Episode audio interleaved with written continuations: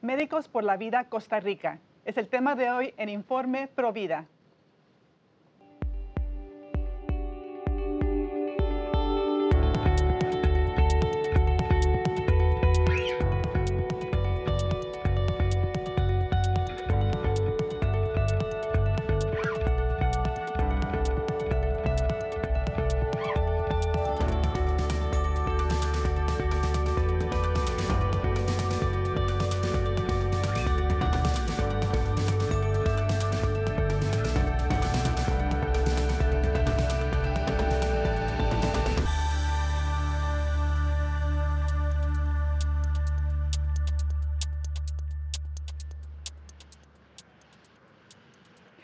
amigos de EdroTN, les saluda Astrid Bennett. Están en su programa Informe Provida y les saludo desde los estudios de Orange County en California.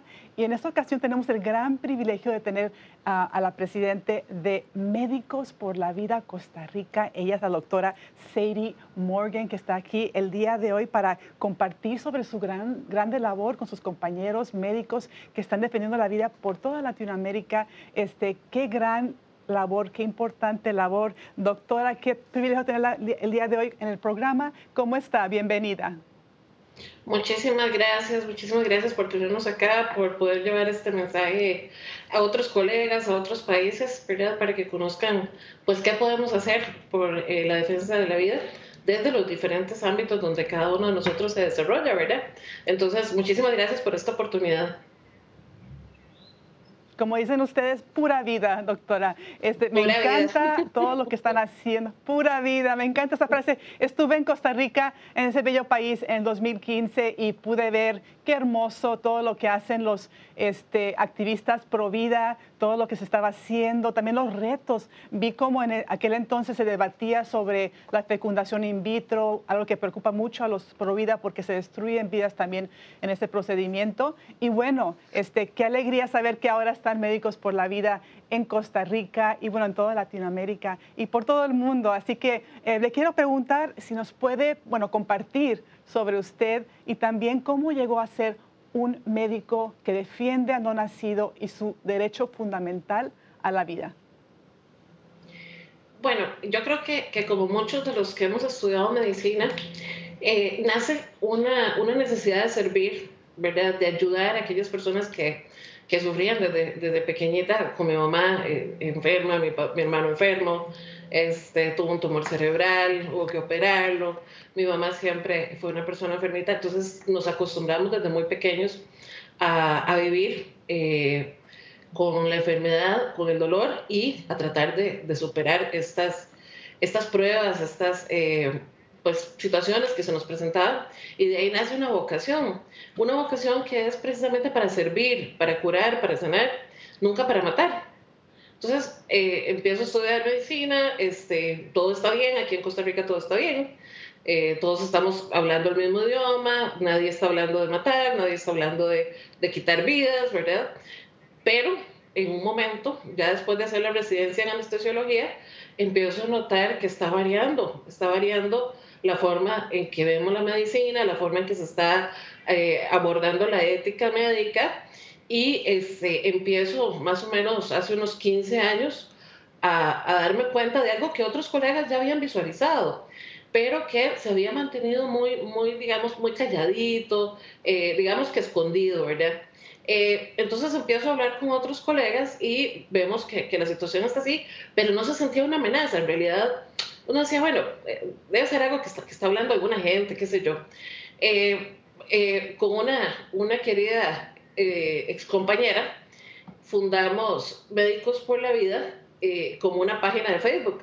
Y yo le dije, mira, métete para que no sea médico, médico por la vida, sino que sea médicos, ¿verdad? Seamos dos. Entonces, eh, pues claro, oye, eh, hagámoslo así. Y entonces nos, nos hicimos esta página y seguimos avanzando y lastimosamente vimos que cada vez más seguía avanzando esta, esta gran, eh, yo le digo, deformación, ¿verdad? No información, no formación, sino deformación de cómo se practicaba la medicina. Y hace unos ocho años me reuní con otros colegas, especialistas, neurólogos, pediatras y demás, y empezamos a ver, no, esto, esto, esto viene en serio. esto, eh, precisamente cuando se empieza a debatir todo esto de, de, la fertilización in vitro, nosotros estábamos pues, tranquilos, aquí se estaban respetando todas las vidas, pero viene un fallo este, que nos cambia esta situación y que nos pone a pensar que hay seres humanos que son diferentes, ¿verdad? Que, son, que no tienen los mismos derechos. Entonces ahí nos unimos varios colegas y eh, hace ya unos cuatro años formamos una organización con personería jurídica dedicados a, tratar de, de, frenar esto, a tratar de decirle a las personas, no, toda vida vale, toda vida vale. Y lo que tenemos que luchar es precisamente por darle ese, esa, esas necesidades, acompañar a las personas que están teniendo necesidades desde la eh, concepción hasta su muerte natural. Eso, para eso es la medicina.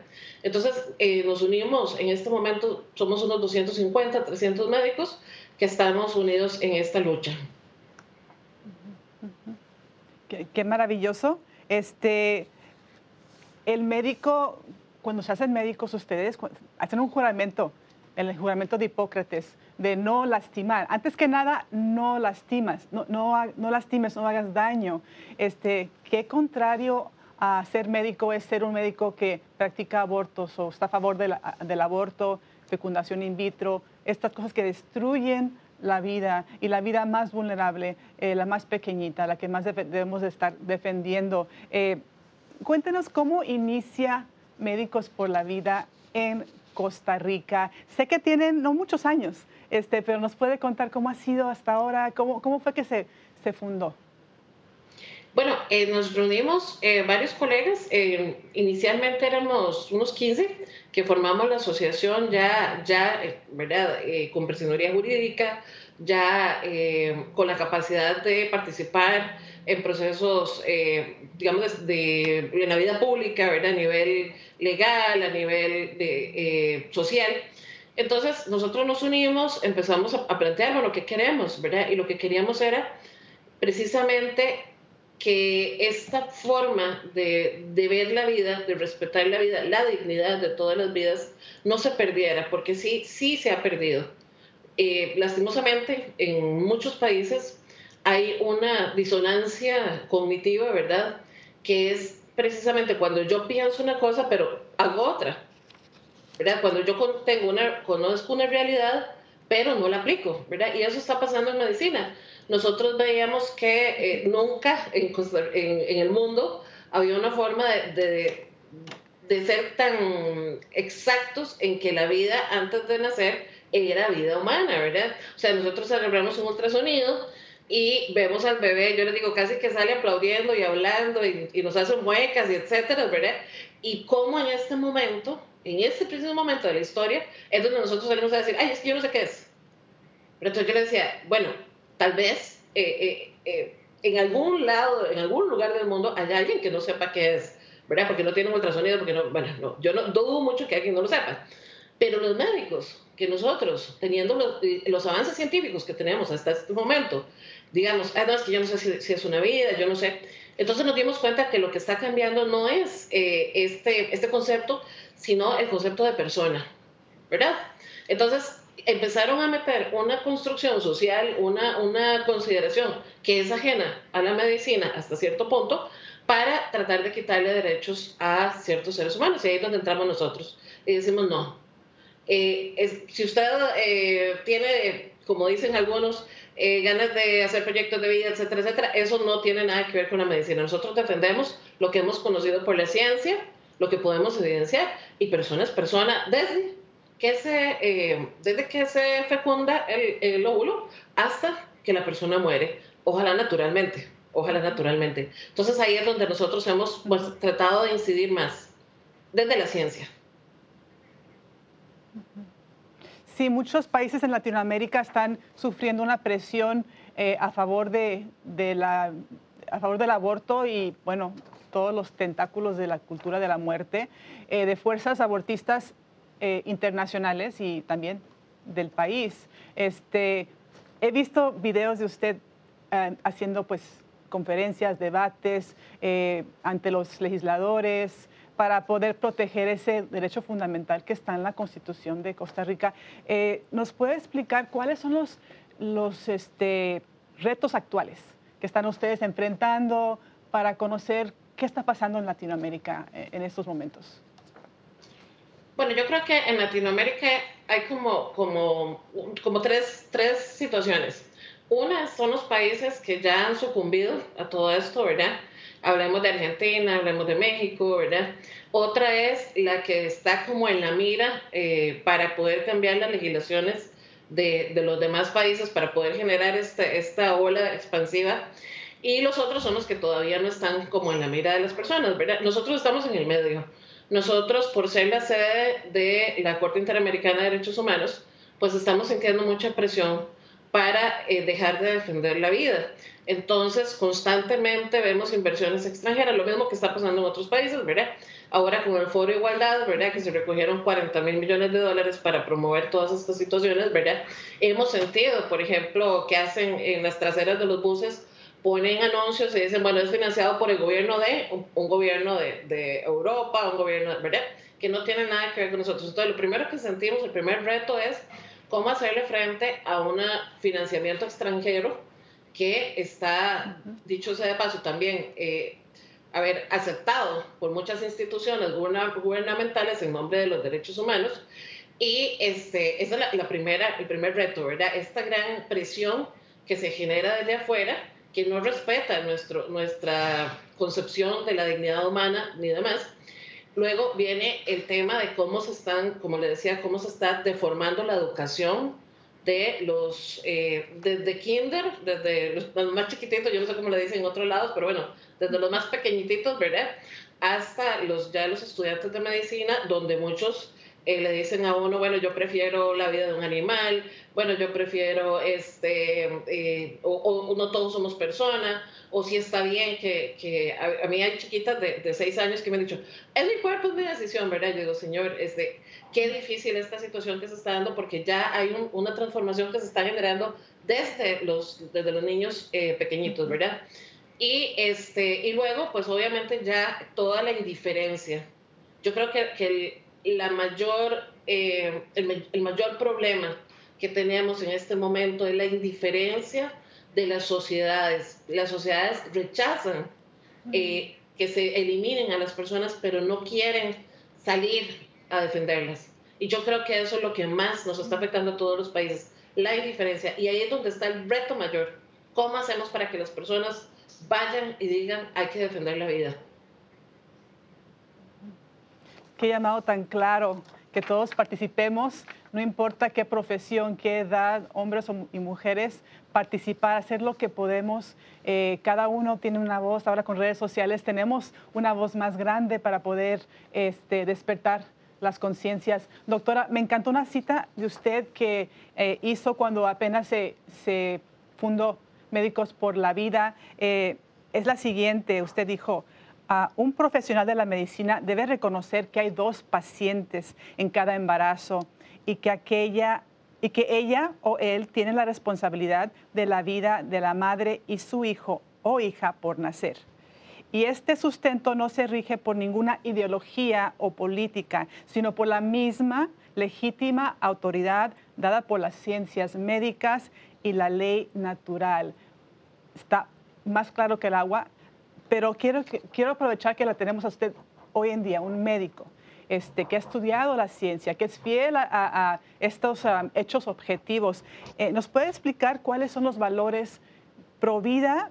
Porque los medios nos tildan de anticiencia, antiprogreso, inclusive que eh, nuestra postura pone en peligro a, a, una madre embarazada porque no le damos acceso al aborto. ¿Puede usted contestar estas, estas, uh, estos argumentos, por favor? Sí, claro. Vieras que yo participo mucho dando eh, capacitaciones a, ciertas, a personas que no son médicos y yo siempre les digo, vean, eh, la gente me dice, es que yo no puedo defender la vida, yo no puedo defender la vida porque yo no sé qué pasa cuando se une el, el óvulo del espermatozoide. Y digo, no, usted sí sabe. Yo les digo, no tengan, no tengan miedo, nosotros no tenemos que saber grandes procesos, las moléculas, los neurotransmisores, no. Nosotros tenemos que saber que la vida comienza cuando comienza y termina cuando termina. Usted sabe eso, usted lo sabe, usted sabe que hay una vida dentro de una pancita, usted no tiene que saber si en qué momento le salió un dedito, no, todos, todos, todos nosotros sabemos lo que hay en esa pancita, lo que, lo que estamos con miedo es de reconocerlo, ¿verdad? Eh, ¿qué, ¿qué, es lo que nosotros tratamos de hacer en ese sentido? Eh, de volver, eh, a ver, volver a la coherencia entre ciencia y la parte social. La parte social se ha, eh, a ver, se ha apoderado de este conocimiento científico de manera que a nosotros nos dicen, no, ustedes no son, ustedes son anticiencia, ¿verdad? Entonces yo le digo, bueno, decime, decime vos, es que hemos encontrado que cuando se une un óvulo y un, y un espermatozoide se forma otra cosa que no sea una persona, tal vez un, eh, no sé, un caballo o tal vez una mesa, la ciencia en algún momento ha encontrado eso, porque si lo ha encontrado, pues entonces no tendríamos sentido, ¿verdad? No tendría sentido lo que nosotros estamos defendiendo. Pero resulta que la ciencia cada día avanza más. Lo que hay es una, una, a ver, una supremacía de una ideología sobre inclusive el conocimiento científico. Le pongo un ejemplo muy claro. Aquí había, hicieron un estudio hace, en 2007 que hablaba del aborto clandestino y entonces decían 27 mil abortos se hacen en Costa Rica. Bueno, vamos a estudiar, eh, nosotros a estudiar el estudio, ¿verdad? A, revisar cómo habían hecho ese estudio y era una encuesta de opinión. Y, y, era muy claro en que no moría una sola mujer en Costa Rica a raíz del aborto eh, clandestino, ¿verdad? Que no podíamos saber si eran 27 mil porque lo que hicieron fue preguntarle, ¿usted cuántas personas creen que se hace un aborto clandestino? Eso no es una estadística. Eso es una encuesta de opinión. Pero todo el mundo lo usaba como si fuera un estudio eh, científico. Y entonces la gente le decía, miles de mujeres mueren porque no se les hace un aborto. Y nosotros podemos, bueno, ese estudio sí sirvió para eso, para, porque ellos sí fueron muy claros, no muere ninguna mujer por un aborto eh, eh, clandestino. ¿Qué quiere decir eso? Que Costa Rica tiene la capacidad de atender, y no digo solo Costa Rica, todos los países, si los eh, si la sociedad se aboca, si los gobiernos se abocan a atender a sus poblaciones más vulnerables, tienen la capacidad de atender tanto a la madre como al bebé, como al enfermo terminal, como a la persona que tiene alguna condición especial. Simplemente hay que dejar de robar y hay que, hay que esto, concentrarnos en la defensa de las personas. Hay que dejar la corrupción de lado, que lo hemos dicho nosotros también muchas veces, y todos estos fondos invertirlos en la persona. Sí, ¿quién, quién es realmente anticiencia? E, este, ¿Quién es realmente antiprogreso?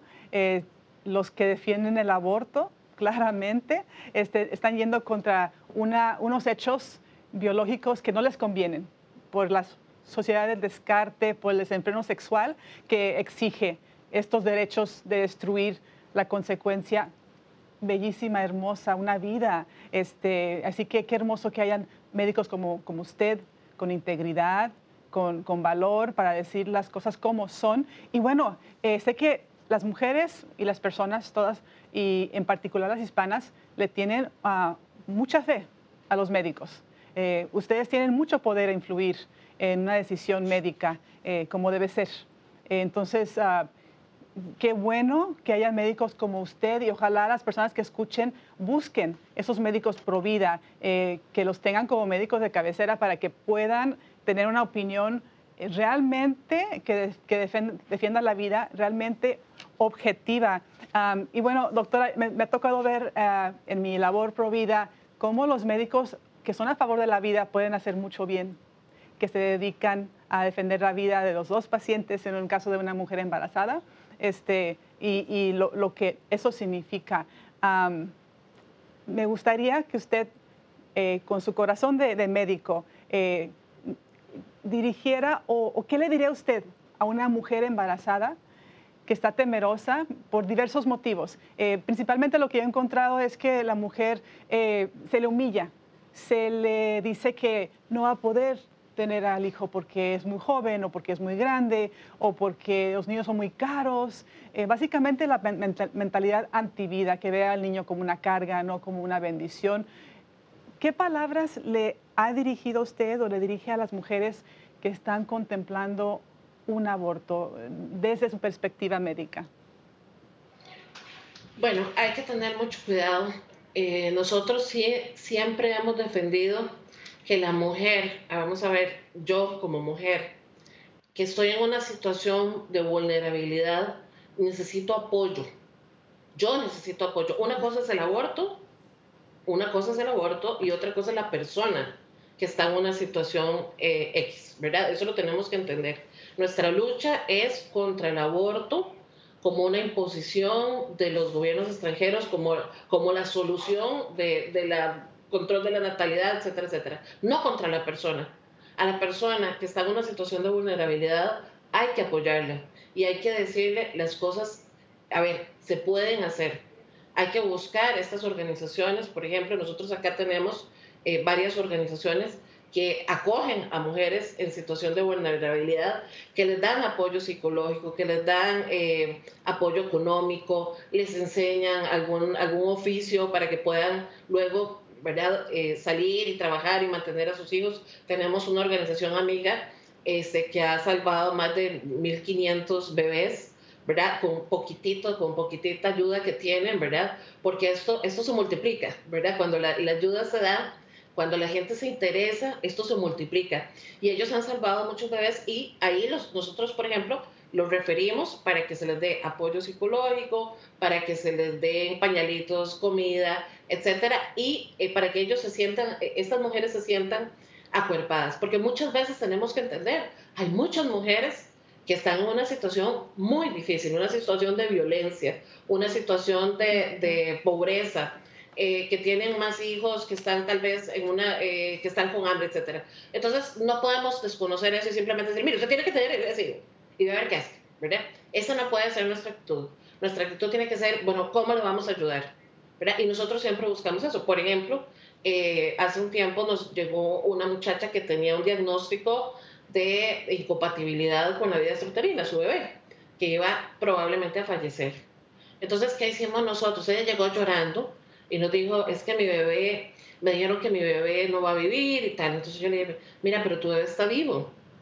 Tu bebé está viva, era una bebé. Eh, tu bebé está viva, aprovecha este momento, eh, vívelo, porque de todas maneras, aunque ella nazca, nadie tiene, eh, a ver, vamos a ver, 20 años, 30 años, 40 nadie sabe cuánto va a vivir. Puede ser que este bebé fallezca al año, puede ser que dure 100 años, Nadie tiene esa certeza de cuánto va a vivir y hay que aprovechar cada momento. Entonces, e, e, ella está viva. Lo que puede ser es que no viva cuando nazca, pero ella está viva. Aprovecha estos momentos. Y em, empezamos a acompañarla en el grupo y esta persona tuvo a su bebé, pudo hacer un, duelo normal, un cierre normal y pudo salir de una situación que era muy difícil, porque imagínense ustedes que uno con esta expectativa le digan su bebé va a morir, por supuesto que es muy duro pero hay que abordarlo de la manera adecuada, porque el otro caso fuerte que tenemos y que es el que nos tiene con el tema de aborto, acá en Costa Rica, es un caso de una mujer que también tiene un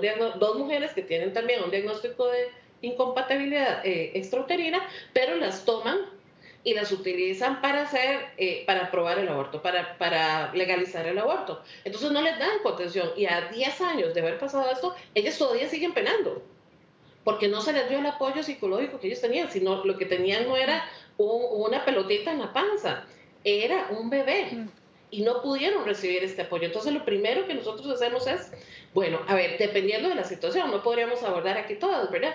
Pero dependiendo de qué es lo que está viviendo esta persona y reconociendo que es una persona que probablemente está en estas situaciones porque tiene una, una vulnerabilidad, alguna, algo que lo está, la está llevando a pensar que esto es una solución. Imagínense lo terrible que es que uno llegue, llegue a pensar que matar a su propio hijo es una solución. Entonces, eso es lo que nosotros tenemos que, que, tratar y ayudarle a esta persona porque al fin y al cabo, a ver, eh, no hay nada más, más eh, digamos, satisfactorio o, o bueno, digamos, beneficioso para una mujer que poder llevar a cabo esta, esta maternidad, y esto lo demuestran algunos estudios, poquitos estudios que se han podido hacer salidos de toda esta ideología, ¿verdad?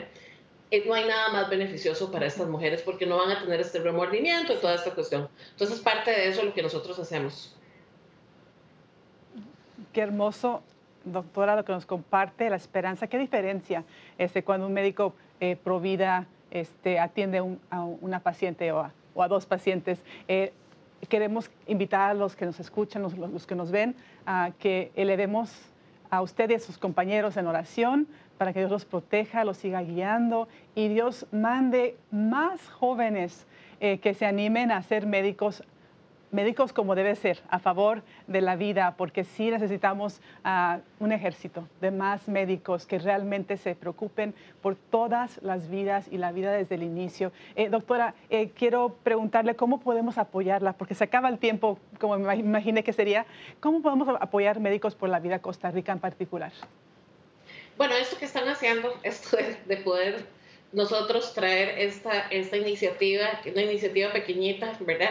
con las uñitas, este, a llevarlo a toda Latinoamérica, porque entre más se despierten los pueblos, pues más fácil va a ser, ¿verdad? Cuando nosotros nos unimos todos en un clamor por la vida, y vamos a rechazar, vamos a poder rechazar todas estas presiones que tenemos. Este, nosotros tenemos algunas redes sociales, nos pueden contactar eh, por eh, Facebook, por Instagram, por, eh, por Twitter.